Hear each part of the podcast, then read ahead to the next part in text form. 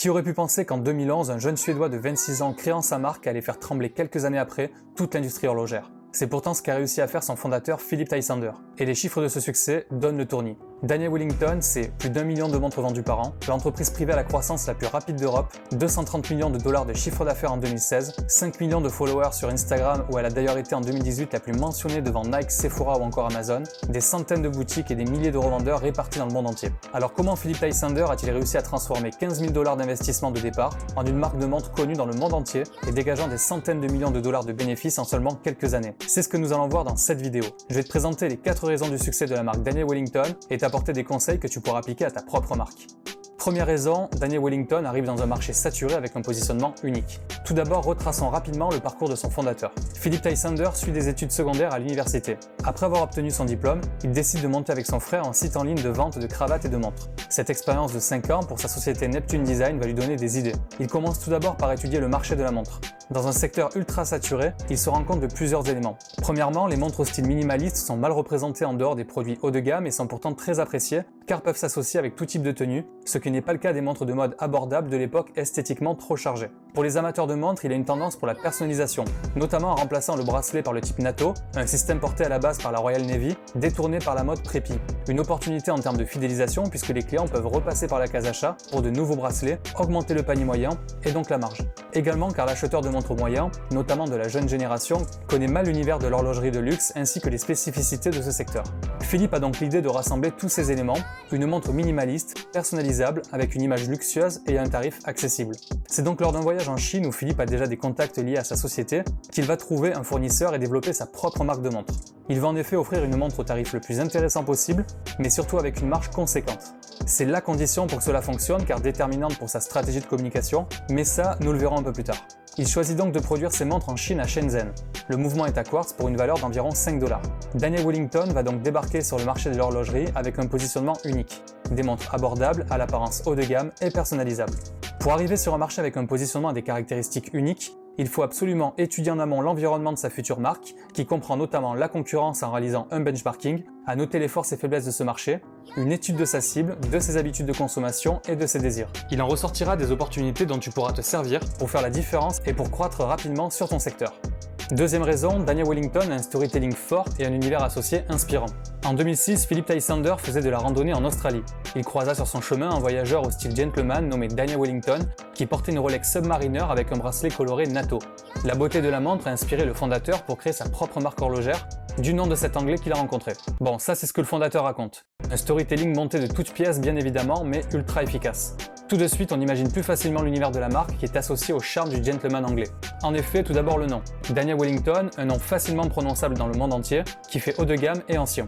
La police de ce nom est d'ailleurs avec sérif, pour être cohérent avec l'image historique que l'on se fait de la marque. Si on revient sur le bracelet NATO coloré, il rappelle évidemment le côté historique de l'armée britannique, mais aussi car il a été porté par des acteurs iconiques comme Sean Connery dans James Bond.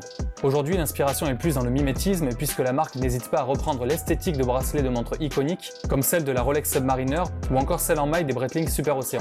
Le packaging est lui classique, une boîte noire minimaliste avec écrit Daniel Wellington en doré.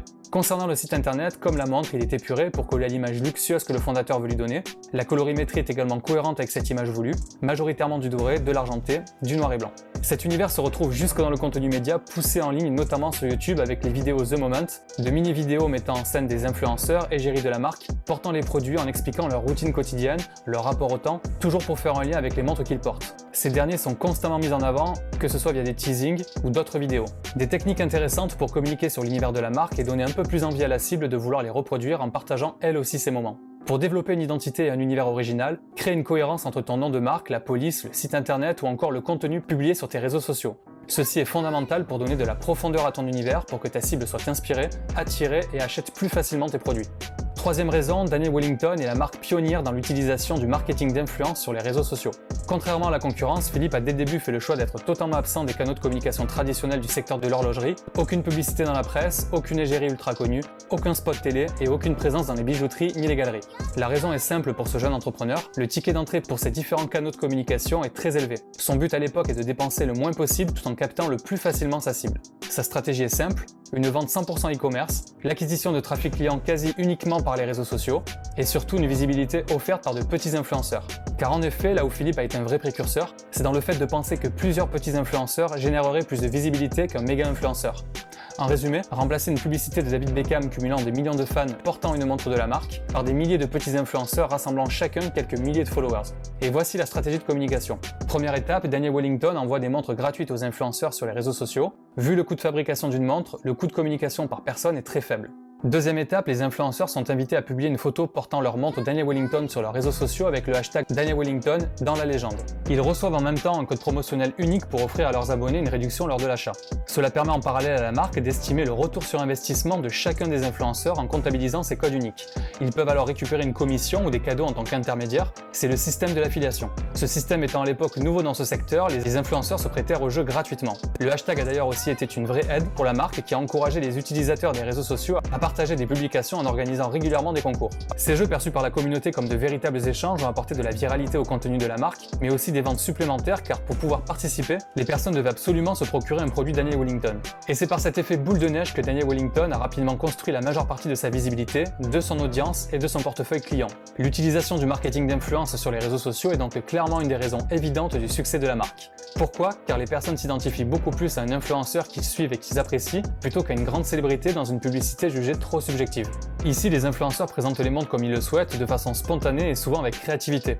C'est cette authenticité qui plaît à leurs abonnés et leur donne envie de porter également le produit. On appelle cela l'UGC, le contenu généré par l'utilisateur. Aujourd'hui, Daniel Wellington a fait voler sa stratégie et avec les millions de recettes a pu s'offrir des célébrités très influentes, comme les grandes marques de l'horlogerie, pour pouvoir asseoir un peu plus encore son image de marque. Elle organise également des événements pour les influenceurs comme les Yacht Summer Tour, mais cela ne l'empêche pas de continuer à combiner micro-influenceurs à méga-influenceurs pour d'une part garantir la portée et les taux d'engagement, mais aussi pour renforcer la notoriété de la marque. Pour développer plus rapidement et plus facilement sa visibilité, céder des influenceurs est une bonne chose pourvu que ce soit bien réalisé. Il faut donc commencer par sélectionner des personnes qui représentent au mieux l'image et l'univers de la marque et développer avec eux un partenariat sur le long terme. En effet, les collaborations sur le long terme avec les micros-influenceurs font aujourd'hui la différence puisqu'elles permettent de maintenir l'authenticité et le côté naturel de cette visibilité, alors que les méga-influenceurs enchaînant souvent les publicités apportent de la notoriété mais le retour sur investissement à court terme est bien plus faible. Quatrième raison, Daniel Wellington fait tout pour assurer sa cible. Philippe, le fondateur, a très bien compris que si les réseaux sociaux sont des plateformes très intéressantes pour augmenter sa visibilité et attirer sa cible, le service doit être présent pour assurer et verrouiller ces derniers. L'abonnement à la newsletter proposée aux internautes du site Daniel Wellington permet de proposer de l'actualité qui rapproche le client de la marque, de proposer une offre particulière susceptible de l'intéresser et donc d'aider à la conversion. Des services supplémentaires sont mis en place comme les emballages cadeaux, la livraison gratuite pour toute commande supérieure à 40 euros, des pourcentages de remise pour l'achat de deux articles ou plus qui poussent à la vente ou encore un retour gratuit pendant 30 jours. Des engagements clients qui augmentent la confiance et la qualité perçue du service de la marque. Enfin, on peut retrouver sur le site internet et sur la page YouTube des tutoriels permettant aux clients de savoir comment par exemple changer le bracelet. Bien communiquer, c'est une chose, mais prouver la qualité de son service par des actes, c'est encore mieux. Pour rassurer avant l'achat, mettre en avant un engagement client fort avec des services qui lui sont dédiés, c'est un élément indispensable pour améliorer la conversion. En conclusion, on peut dire que Philip Lysander a additionné les bonnes pratiques pour créer sa marque Daniel Wellington. Tout d'abord, un positionnement unique, un vrai travail sur le branding qui donne l'impression d'avoir un produit de luxe abordable qui inspire par son message, son identité et son univers extrêmement travaillé. Des techniques de marketing d'influence permettant de capter sa cible à moindre coût et enfin de rassurer par un service client et des avantages intéressants. En définitive, cela montre une chose pour les créateurs de marques. Il y a toujours des techniques pour s'implanter sur un marché même saturé, pourvu que l'on mette en place une stratégie puissante et que l'on oriente ses efforts sur la construction d'une image de marque forte. Daniel Wellington est encore clairement aujourd'hui un cas d'école, la plupart des techniques de cette marque peuvent toujours être reproduites. C'est ce qu'a fait un peu plus récemment la marque Plus, et j'ai réalisé une analyse de marque à ce sujet, je t'invite à la regarder. J'espère que cette analyse t'a plu, si c'est le cas, n'hésite pas à t'abonner à ma chaîne pour ne pas rater les prochaines vidéos. Moi je te dis à très vite, c'était Thibaut, ciao